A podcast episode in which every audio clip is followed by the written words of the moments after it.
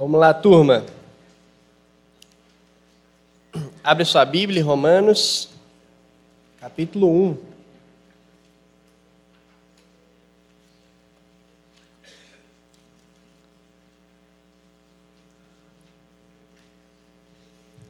Eu confesso para os irmãos que eu estava com saudade de trabalhar um livro sequencial, de forma expositiva.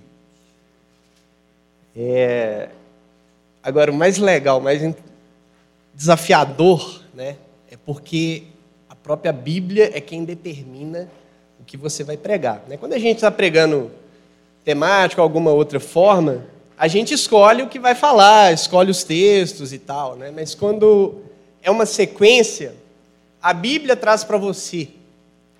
Né? E aí a gente pode dizer assim que é, nós estamos pregando exatamente o que Deus quer que a gente fale com toda certeza.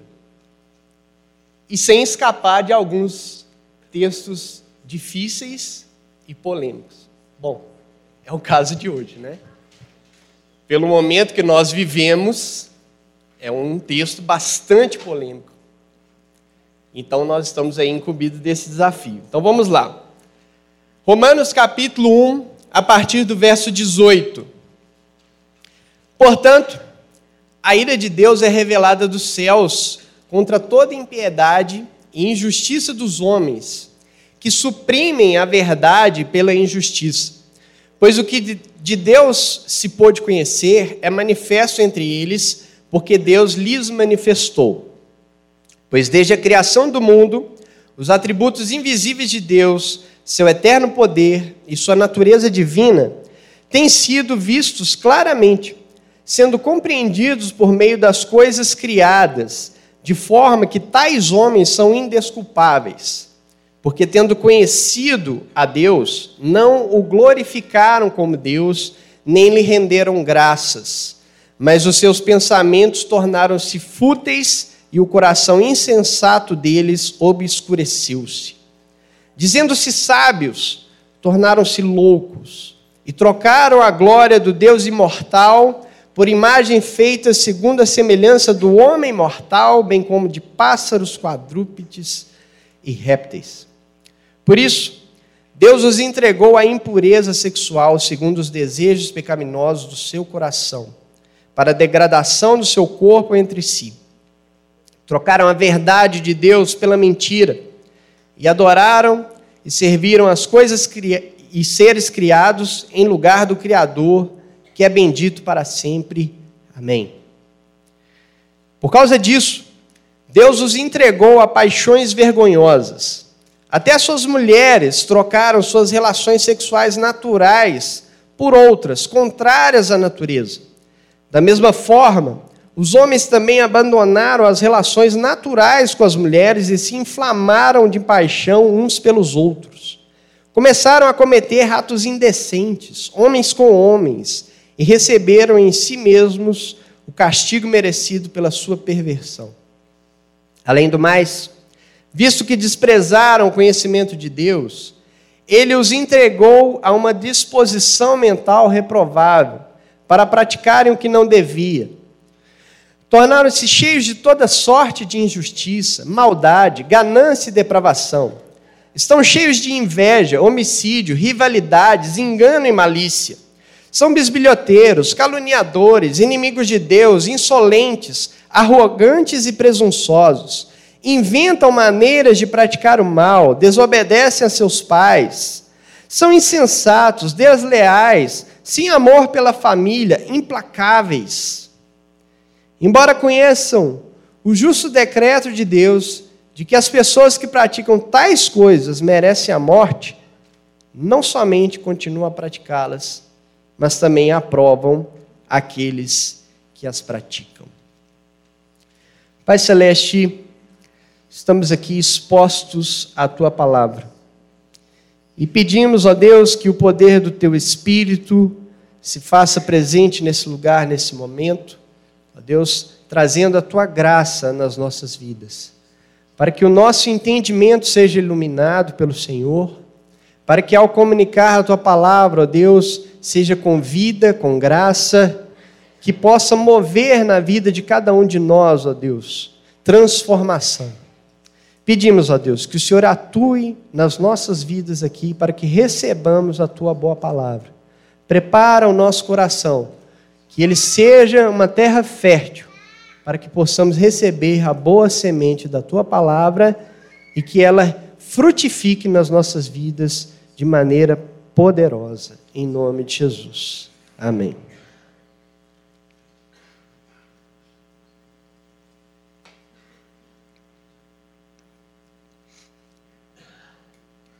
Paulo, ele escreve a carta aos Romanos com a intenção é, de se apresentar para aquela igreja.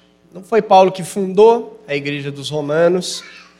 Haviam boatos, haviam opositores ao ministério de Paulo, haviam opositores ao longo de, de todo dos locais onde o cristianismo se espalhava, pessoas desconsideravam Paulo, criticavam, e então ele, no intuito de, de querer é, alcançar o seu alvo evangelístico, que era a Espanha, então Paulo estava tinha uma intenção no coração ao escrever essa carta, que era de alcançar a Espanha de modo evangelístico. E a igreja de Roma era essa igreja que lhe traria o apoio necessário para que pudesse chegar até lá.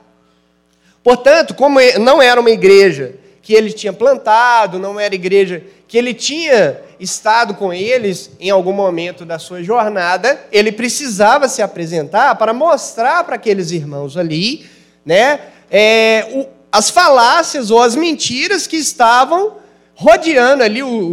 os esqueci a palavra. Mas era isso. É os. Você suspeita de alguém, gente? É os dele. Mas é assim, eram era os burburinhos que, que existiam em torno da sua pessoa. Então ele manda essa carta querendo apresentar para essa igreja as suas intenções e o seu evangelho. Ou seja, o que é o evangelho de Paulo? O evangelho de Paulo é aquilo que Paulo entendeu da parte de Deus a respeito da obra da cruz do Calvário a respeito da obra de Jesus na cruz do Calvário. Então, essa é a intenção dele ao escrever essa carta. Né? Então, nós já vimos duas pregações a respeito, né, de, de maneira introdutória, e aí eu gostaria de sintetizá-las utilizando o finalzinho do verso 17, que diz que o justo viverá pela fé. Agora pensa nessa frase. O justo viverá pela fé. O justo. Que justo? Que justo? Quem que pode chegar diante de Deus e falar que é justo? Quem pode chegar diante de Deus e se arrogar num status de ser justo? Quando a Bíblia diz que não há um justo, nenhum sequer viverá.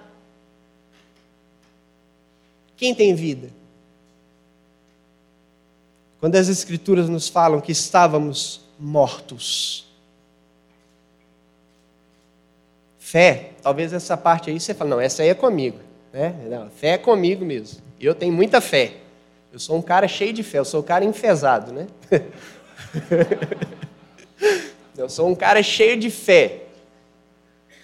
Pois é, e as Escrituras dizem que isso não é uma produção sua. A fé não é uma produção sua. É dom de Deus, é presente de Deus. Então, essa frase nos fala que a justiça, o ser justo, ou melhor, ser justificado, a justificação, que você recebeu foi Deus quem providenciou em Cristo. A vida que você recebeu ao sair do seu estado de morte, você recebeu essa vida através de Deus em Cristo Jesus, pelo poder de Deus em Cristo Jesus. E a fé, que é o meio do qual pelo qual Deus te salva em Cristo Jesus, é um presente dele para você. Então, essa é a síntese do Evangelho. Não é você que faz, não é você que produz nada. Mas é um movimento de Deus em nossa direção para nos alcançar e nos colocar diante dele. Ele veio ao nosso encontro. Ele veio ao nosso encontro. É por isso que o verso 16 diz assim: que o Evangelho é o poder de Deus para a salvação. É o poder de Deus que nos alcançou e nos salvou. Então, a partir daqui, Paulo faz um contraste no verso 18 entre o verso 18 e o verso 17. Enquanto no verso 17 fala, é, é, no verso, entre o 18 e o 16, no verso 16 ele fala que o Evangelho é o poder de Deus, né? É, e no, no. Peraí, que eu fiz uma confusão aqui. É, no 17 mesmo, viu? Vamos lá. Porque no Evangelho é revelada a justiça de Deus. Então, esse é o contraste. Enquanto no, no 17 fala que o, no Evangelho é revelada a justiça de Deus, no 18 ele fala dos céus é revelada a ira de Deus. E aí é uma frase um pouco assustadora para nós, né? A gente hoje, a gente fala, não, Deus é amor, Deus é amor, né? Então, mas, mas é, um, é um, a gente fala que Deus é amor, mas na verdade nós estamos querendo dizer que Deus é romance, né?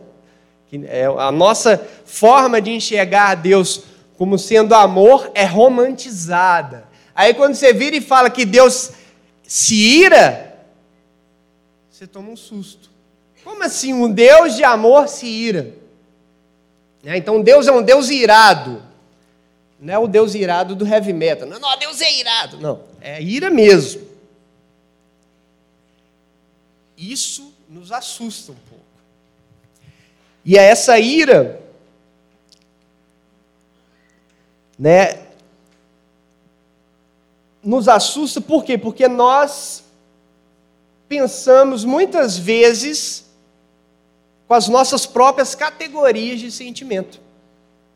Então, quando a gente fala de ira de Deus, a gente pensa na nossa própria ira e coloca a nossa própria ira nele. Mas a nossa ira é cheia de raivas, de sentimentos egoístas e caprichos. A ira de Deus não é assim. Então, quando o autor bíblico fala que a, de ira de Deus, ele está falando de algo justo, puro e santo. A ira de Deus é justa, ela é pura e santa. Então, quando ele, quando ele usa esse elemento, né, ele, ele coloca um sentimento humano em Deus, para que nós possamos entender o que Deus, é, como Deus reage em determinadas situações, isso é chamado de antropopatia. Você coloca em Deus um sentimento humano para você poder ter uma dimensão mais palpável do que aquilo representa. Mas você tem que eliminar as distorções sentimentais que nós temos. Porque é Deus. E é puro, é santo e é justo. Né? Então, aquela uma outra forma que você também, é, talvez você pense em ira de Deus, você vai lembrar da sua infância lá, que sua avó ou seu, seus pais falavam para você assim, né? Dava um trovão no, no céu assim, ó, Deus está zangado, hein? Fica quietinho aí. É a manifestação da ira de Deus. Né? Tem assim, mas não, a ira de Deus não é um raio que vai cair na sua cabeça, não. O que é a ira de Deus? é uma justa oposição de Deus contra o pecado. Deus, de maneira justa, está se opondo ao pecado. Né? Ou como o texto diz aqui na sequência, no verso, é, no próprio verso 18, é contra toda impiedade e injustiça dos homens né? Porque esses homens eles suprimem a verdade pela injustiça. A palavra suprimir aqui, né? Homens que suprimem a verdade. A palavra suprimir ela no, no grego é uma palavra forte. Ela é um sentido de esganar, de enforcar para que a verdade não fale. Então, ele, os, esses homens ele esganam a verdade, sufocam a verdade para que ela não fale, ela não manifeste. Que verdade? A verdade de que Deus existe. Os homens, então, a ira de Deus, ela é direcionada para os homens que negam a existência de Deus. Mas não pense que o negar a existência de Deus é um mero ateísmo, o ateísmo moderninho que nós temos hoje. Negar a existência de Deus é não viver de acordo com os padrões de Deus.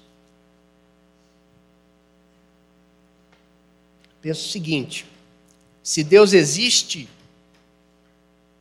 tem um jeito certo de se viver. Se Deus existe, existe um parâmetro pelo qual nós devemos viver. Se Deus não existe, a moral é relativa, a justiça é relativa, a ética é relativa. Agora, se Deus existe, ele é o parâmetro, ele é o absoluto. E aí todas as demais coisas se reorganizam em torno dele. Então a moral é a moral de Deus. A ética é a ética divina. A justiça é a justiça divina. Então, quando os homens, ao perceberem que Deus existe, não vivem de acordo com ele, eles são alvos da ira de Deus. E como a gente sabe que Deus existe? O texto diz que a criação comunica que Deus existe. É a própria criação, a própria natureza. Se você olhar e contemplar a criação, contemplar, se você pesquisar, ir a fundo de como as coisas vieram a existir, de como a natureza funciona, é a mesma coisa que você encontrar, por exemplo, esse aparelho aqui, que eu não faço a menor ideia do que seja. Você encontrou esse aparelho, você vai virar e falar assim: não, isso aí veio do nada. Os átomos se, se organizaram de maneira tal que eles se linkaram e criaram e surgiu isso aí. Você vai pensar assim? Ou você vai pensar que houve alguém por trás disso, que pensou nisso, que fez uma engenharia a respeito disso e construiu isso. Construiu esse aparelho. É isso que a natureza fala. Ao observar a criação, está nítido. Tem algo mais. Tem algo além. Não para aqui na criação. Alguém tem que ter pensado. Alguém tem que, tem que ter pensado o funcionamento do universo. Alguém, alguém tem que ter pensado que se nós estivéssemos em, em Vênus estaríamos fritando, se estivéssemos em Marte estaríamos congelando.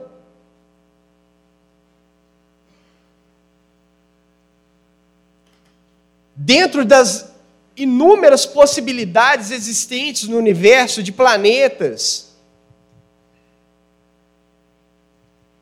de posicionamento, a, a, própria construção do universo, se o universo se expande mais rápido, ele congela.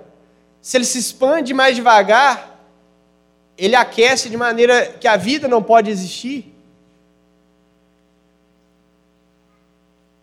Então,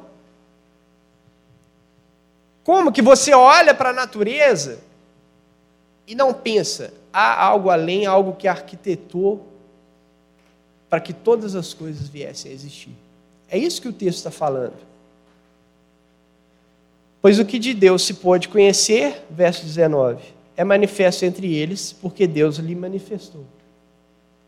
eles, ao observarem a criação, eles percebem Deus.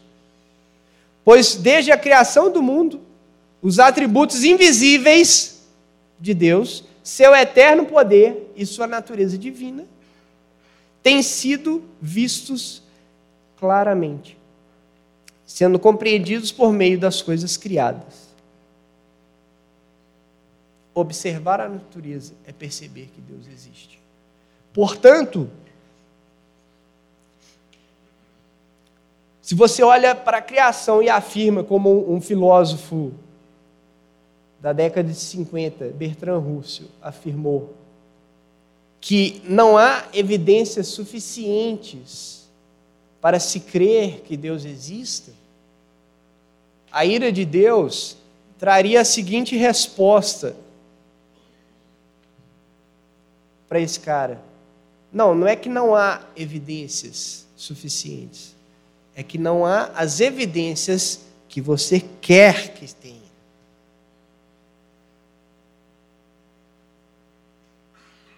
É porque você quer perceber as coisas do seu próprio jeito e não se render à magnitude do Criador. Então é por puro egoísmo e por soberba que não se crê que Deus existe. Né? Ou melhor, suprime-se a verdade que Deus existe. Por quê? Porque no final das contas, a gente quer viver do nosso jeito. Por que, que a gente quer suprimir a verdade da existência de Deus? Porque nós queremos viver do nosso próprio jeito. Você não quer ninguém, você não quer viver a partir da moral do outro partir do, da ética, do, dos valores. Você não quer ninguém controlando a sua vida. Você quer viver do seu jeito.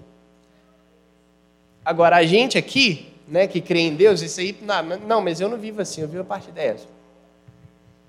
Só que a gente aqui, a gente vive a partir de Deus, muitas vezes, com medo de sofrer alguma coisa. A gente mantém um relacionamento com Deus por medo de sofrer alguma coisa, ou muitas vezes querendo os benefícios, simplesmente querendo os benefícios que essa relação, que esse relacionamento nos proporciona. Então nós queremos viver para Deus por interesse. Isso é simplesmente o outro lado da moeda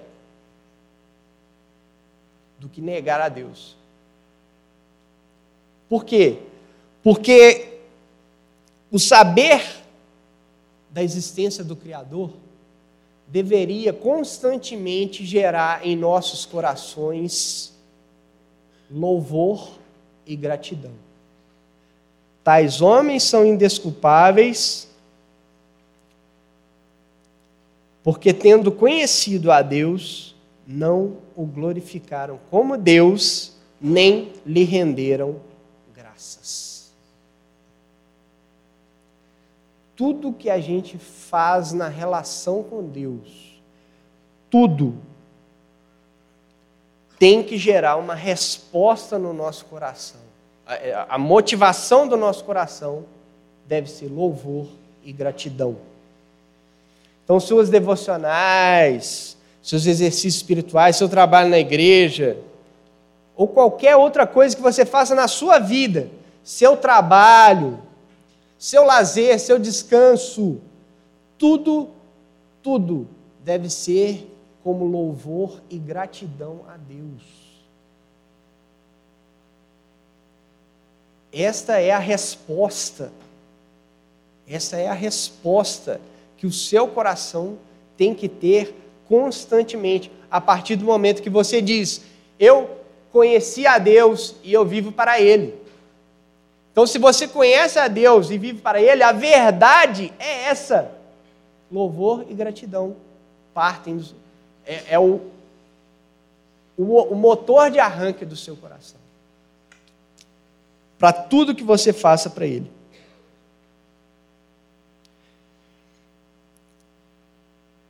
Agora, quando não são essas as motivações da nossa vida, uma sequência de três coisas acontece. Que está aí no verso 21 e 22. Né? Não glorificaram a Deus, nem lhe renderam graças, mas os seus pensamentos se tornaram fúteis. Então a mente se corrompe. Os pensamentos se tornam fúteis, sem proveito. O coração insensato deles obscureceu-se. Ou seja, os sentimentos se desordenam, se tornam obscuros. Dizendo-se sábios, tornaram-se loucos. As ações se tornam incoerentes.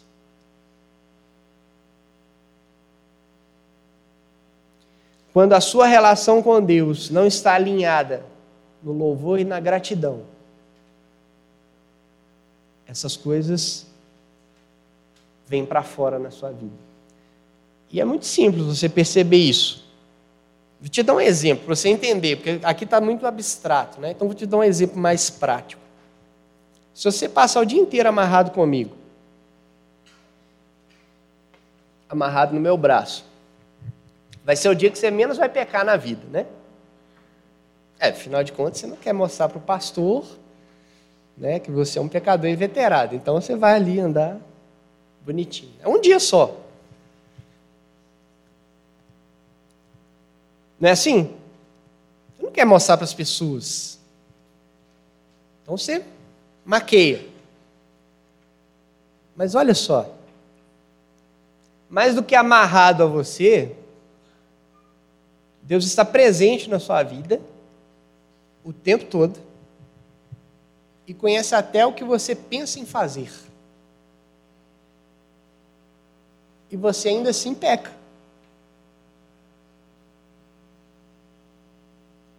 E ainda assim você peca. Ele está aí, presente.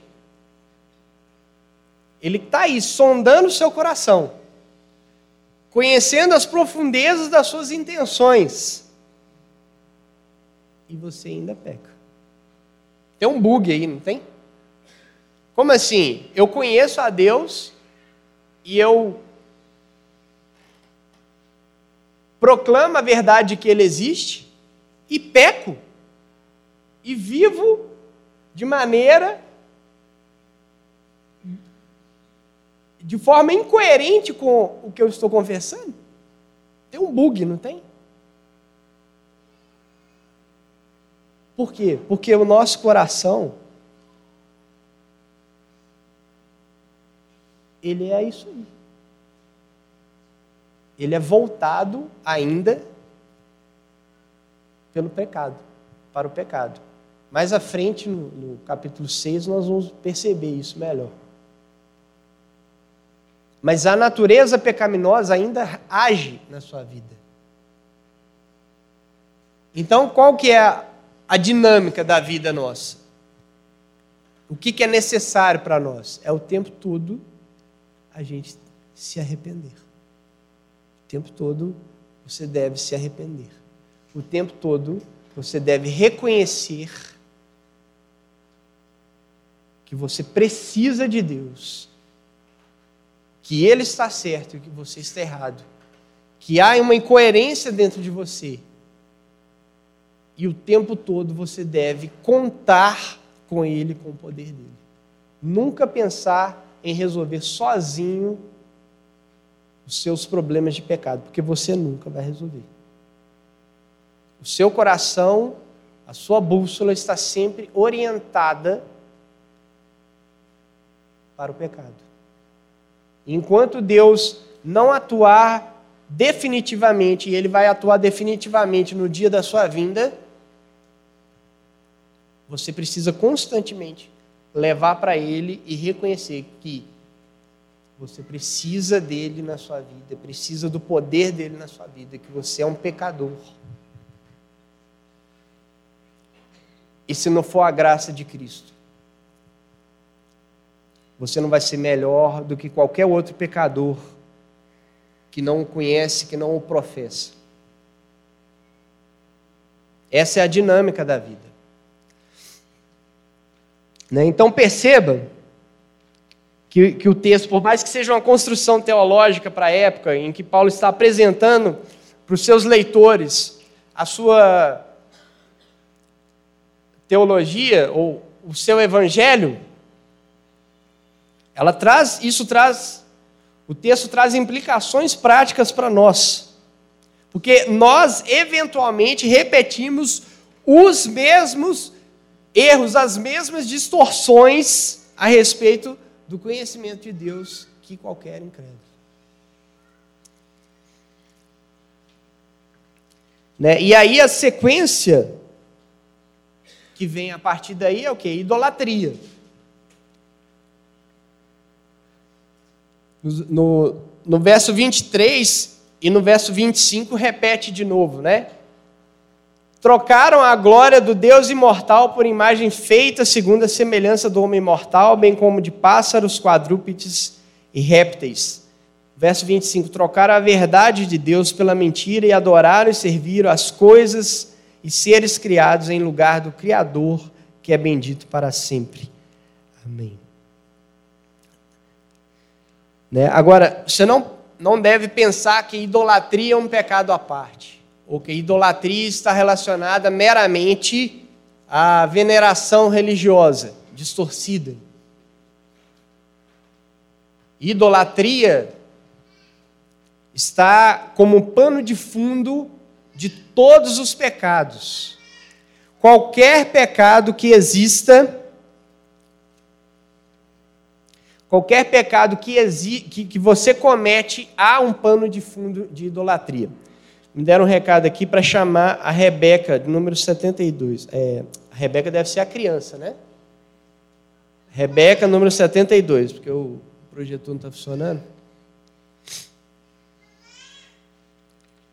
Então, qualquer pecado que você cometa tem um pano de fundo de idolatria. A idolatria é um pecado espalhado, não é um pecado muito simples. Né? É, então, vai desde a veneração religiosa distorcida, que a gente chama de idolatria, mas até mesmo o seu ego e a sua vontade sendo colocados acima de tudo. Então, qualquer coisa pode se tornar o ídolo, portanto, todo pecado seu tem a sua vontade soberana. É por isso que vira idolatria. Agora, como o homem é um, um, um, ser que precisa adorar, ele foi criado com essa necessidade de adorar, ele vai criar os seus falsos ídolos aí. Por exemplo, um, um ateu cientista que vira e fala que no início, Deus não poderia ter existido por causa que lá no início não tinha nem tempo nem espaço, logo nada pode existir, nenhum ser pode existir dentro do tempo, é, fora do tempo e do espaço, então não existia nada. Ele acabou de criar o Deus dele, o Deus dele é o tempo e o espaço. Ele não considera isso divino, por quê? Porque ele não vai acender uma vela e nem fazer uma oração para ele. Mas adorar, é, é, eles confundem divindade com pessoalidade. Você ora ou acende vela ou faz qualquer movimento religioso para aquilo que você considera um, um Deus pessoal. Mas divindade é outra coisa, é outra categoria.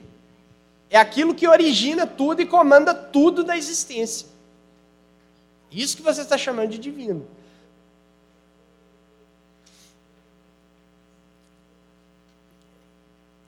Agora, observe uma coisa na sequência do, do texto. Paulo vai trazer uma série de pecados que vão passar a manifestar como consequência, como uma sequência, né? Então, não dá graças e nem louvor a Deus, a corrupção do, do, das suas não é feições a palavra certa, não, mas das suas características, né? Emoção, a mente é corrompida, as suas ações corrompidas, a idolatria como pano de fundo de tudo isso, e aí vem para fora. Então, todos esses primeiros passos aí são coisas que existem dentro de você.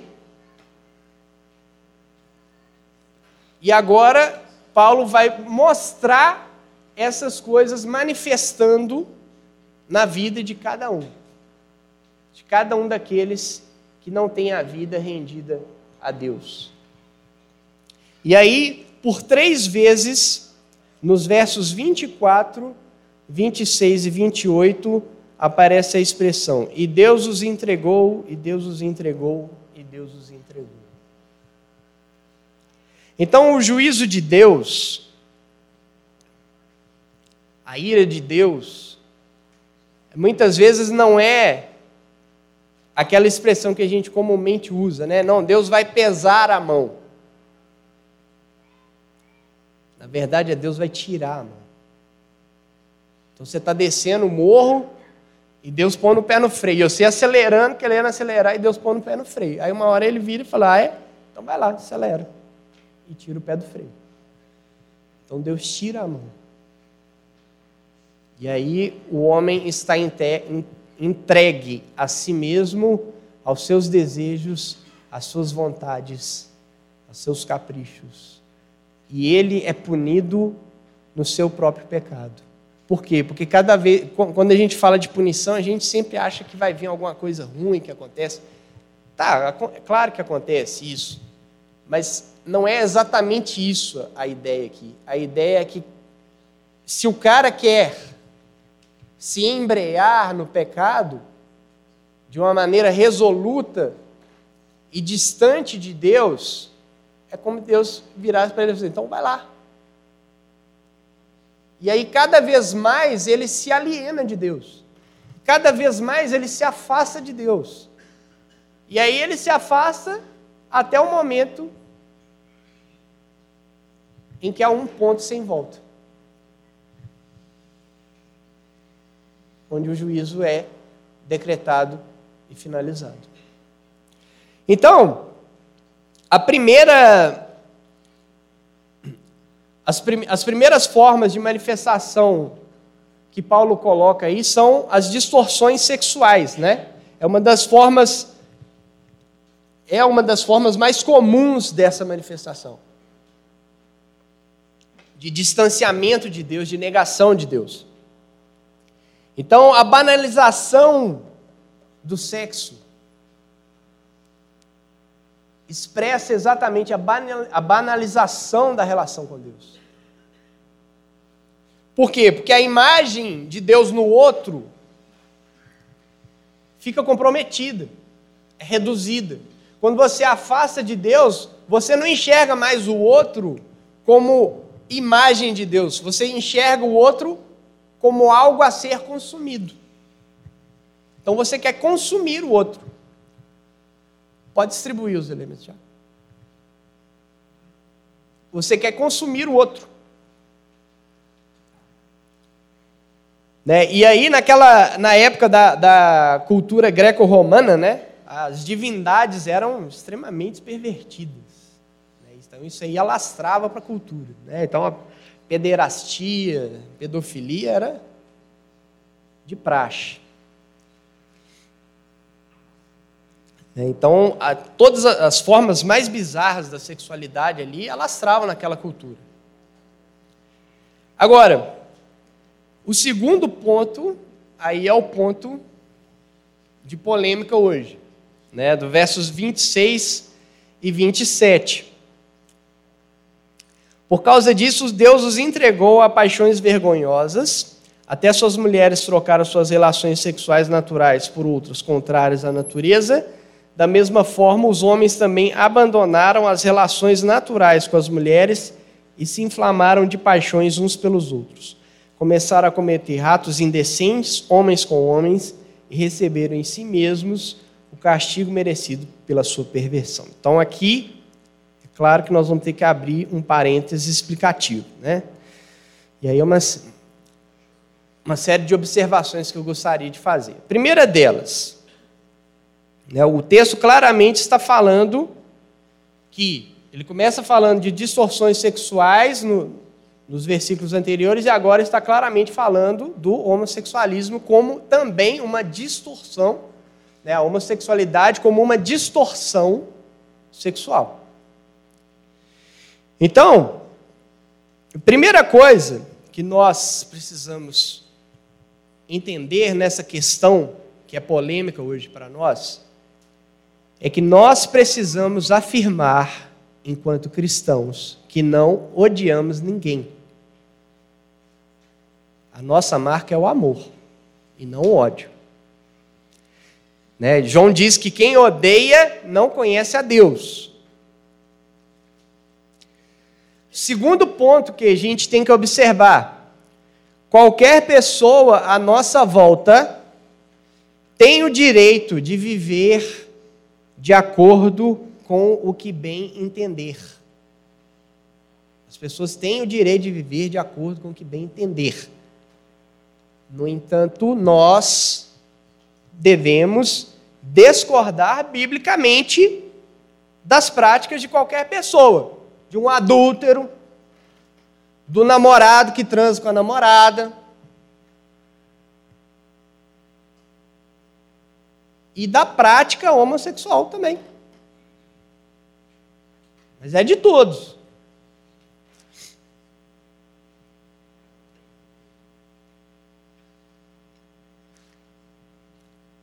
Outra coisa que a gente precisa entender, que tem que ficar claro: ser gay não é pecado. Ser gay não é pecado. Você tem que entender a diferença entre tentação e o ato. Quando eu falo ser gay não é pecado, eu estou falando que a pessoa é tentada naquilo. Ela ser tentada naquilo não é pecado. O pecado é a prática. Né? Então, da mesma forma, o cara que está sendo tentado para adulterar, o namorado sendo tentado com a namorada, Se, vem, se a prática acontece, aí é outra história. Agora, uma outra coisa que a gente precisa estar atento: ser gay não é identidade. Você não pode se definir pela sua orientação sexual. Sua orientação sexual não pode definir quem você é. Porque isso, é, isso aí é te reduzir. Isso é reduzir a sua identidade.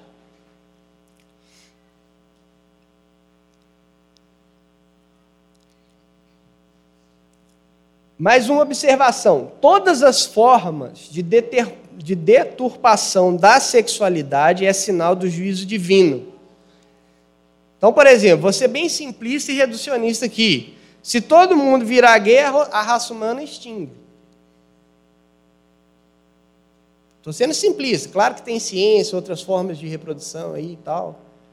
Mas ao natural. Outras formas de deturpação sexual também corrompem a sociedade, corrompem os seres humanos. Os adúlteros vão criar filhos desconfiados, vão criar filhos que não conseguem se entregar ao outro em fidelidade para sempre. O para sempre deixa de existir. Por quê? Porque o pai é adúltero. Ele viu isso em casa. Como é que ele vai confiar? Ele, ele não viu o pai dele, ele vai confiar no outro. Né? Os jovens que consomem sexo uns dos outros. Vai virar um bestial. Ele vai enxergar o outro só como algo a ser consumido. Entendeu? Então, toda forma de deturpação sexual é indício do juízo divino.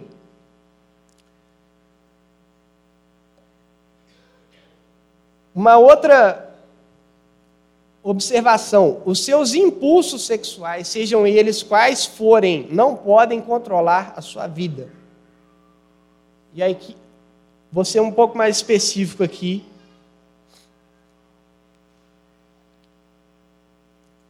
Então, ah, eu sou, sou gay e quero ser cristão, então nunca vou ter ninguém na minha vida, eu sempre vou estar sozinho, forever alone? Então, o que, que esse pensamento traduz? Ele traduz que os seus impulsos sexuais são mais importantes que o próprio Deus. Porque é o mesmo caso de um solteiro hétero não poder transar.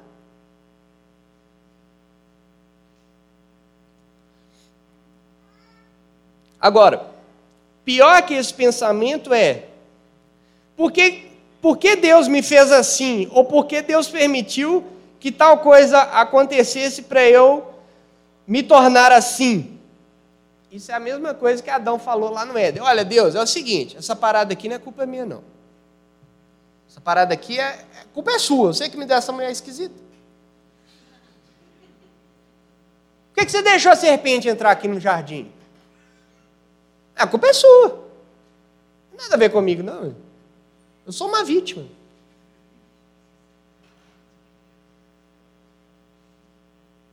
Então, talvez os impulsos estejam aí, qualquer que seja a explicação porque, porque existem impulsos aí na sua vida desorientados, seja em qualquer âmbito, mas a responsabilidade de dar vazão a eles é sua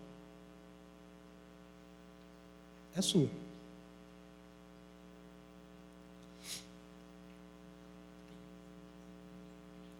Agora, nós aqui, não se engane. O fato da gente estar aqui na igreja não significa que nós somos melhores que ninguém.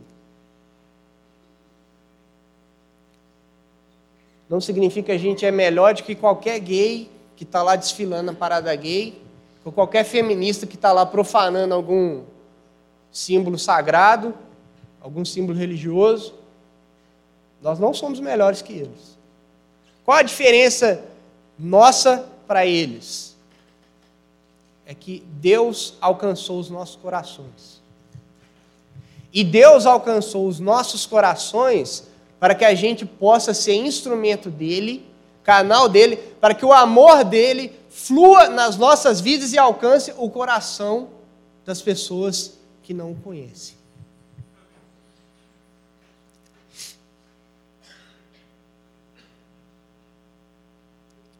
O pecado da homossexualidade não é o pecado imperdoável.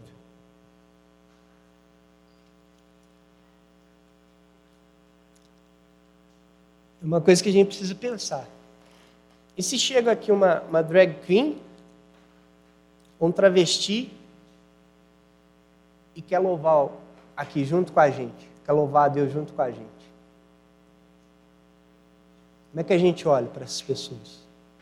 Olha, como, é, como a gente olha?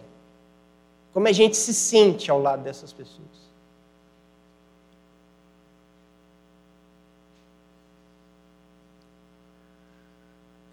Porque isso aqui acontece aqui dentro, tá? Tem situações aqui que tem irmãos aqui que tem trejeitos e as pessoas olham atravessado para eles. Recriminam, não deixa participar de determinadas atividades de forma sutil, mas por puro preconceito. Então nós precisamos repensar, avaliar nossas a forma como a gente olha. E a gente precisa entender que a obra, da, é, a obra de Deus na vida dessas pessoas não é nossa. Não é a gente que faz. É Deus quem faz. Nós só temos o privilégio de participar, de discipular, de dar uma palavra de encorajamento, mas também de chamar a atenção quando necessário. De confrontar quando é necessário.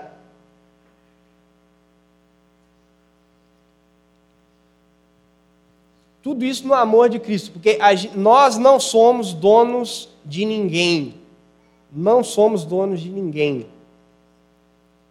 Só que o nosso parâmetro de discipulado e de disciplina é a Bíblia. Aí o que, que a gente quer fazer? Você quer fazer o cara casar de qualquer jeito, né? Para ele provar que ele deixou de ser gay. Ah, me ajuda, né?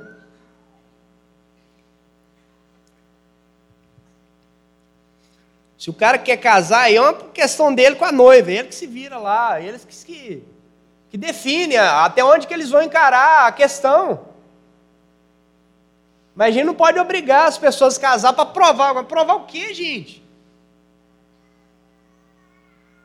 Como se o casamento fosse redentivo, eles que o casamento é que trouxesse a salvação. Não é assim que funciona.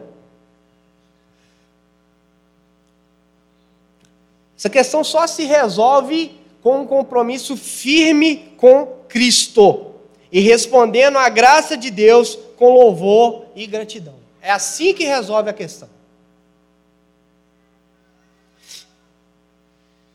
E aí, para finalizar, Paulo então alista uma das maiores listas de pecados das suas cartas.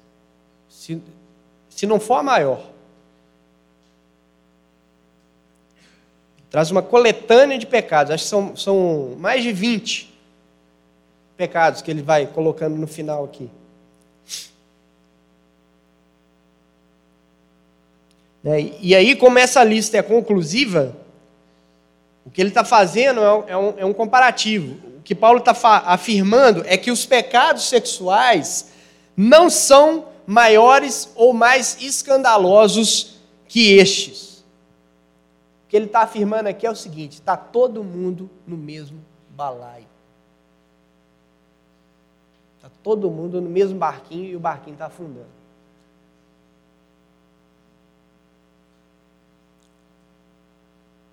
É por isso que todo mundo precisa ser chamado ao arrependimento. É por isso que todo mundo precisa se arrepender. Agora, é claro que devido às, às pressões que sofremos, nós, enquanto evangélicos, cristãos, sofremos por movimentos ideológicos,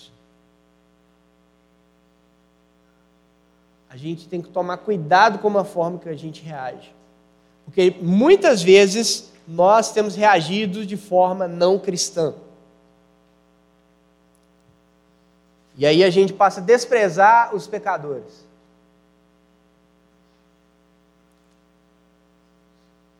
Que deveriam ser o alvo do, do, amor de Deus que flui na nossa vida. Então devemos chamar é todos os pecadores ao arrependimento, começando por nós, porque nós continuamos pecadores.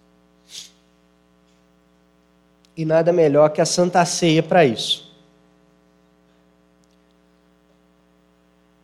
A gente deve arrepender, porque a gente confessa a Deus com os lábios, no entanto, as nossas atitudes o negam. A gente tem que se arrepender, porque muitas vezes a gente acha que não precisa se arrepender.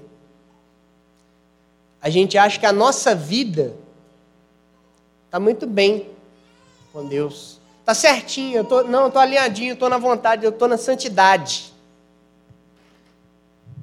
Você está na arrogância, mano. Há uma natureza revoltosa dentro de você ainda que a cada dia você tem que combater ela. E se você não se arrependeu até hoje, porque há uma natureza pecaminosa dentro de você, você precisa se arrepender dela.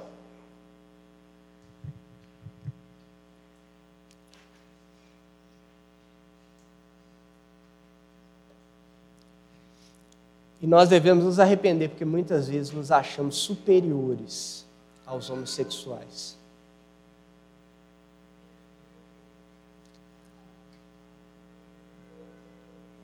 E nós somos preconceituosos, sim. E por isso temos que nos arrepender também. Deus tenha misericórdia de nós.